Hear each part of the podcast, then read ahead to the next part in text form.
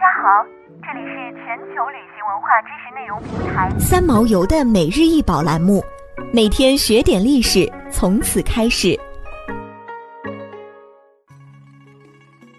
每天学点历史，从每日一宝开始。今天给大家分享的是法国雕塑家法尔科内创作的大理石雕塑作品《音乐》。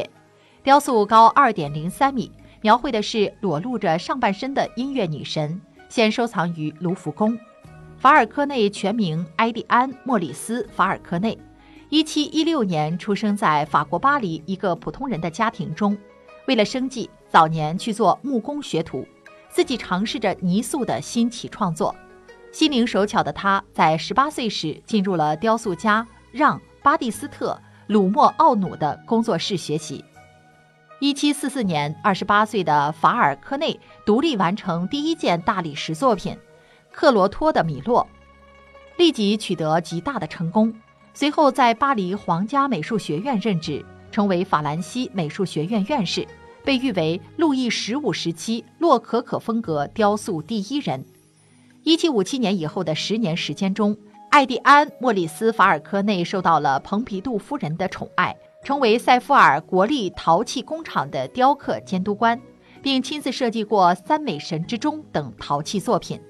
一七六六年，艾蒂安·莫里斯·法尔科内应俄罗斯女皇叶卡特琳娜之邀，在俄罗斯花费了十三年时间，创作了大型纪念碑作品《彼得大帝骑马像》。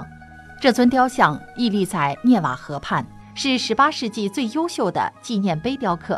也是当时许多启蒙学者所幻想的理想君主的纪念碑和献给英雄们的纪念碑，同时也是艾迪安·莫里斯·法尔科内一生中最杰出的雕刻作品。音乐女神就是我们熟知的缪斯。缪斯是希腊神话中主司艺术与科学的九位古老文艺女神的总称，她们代表了通过传统的音乐和舞蹈及时代流传下来的诗歌所表达出来的神话传说。他们原本是守护赫利孔山泉水的水仙，属于宁夫的范畴。后来人们将奥林匹斯神系中的阿波罗设立为他们的首领。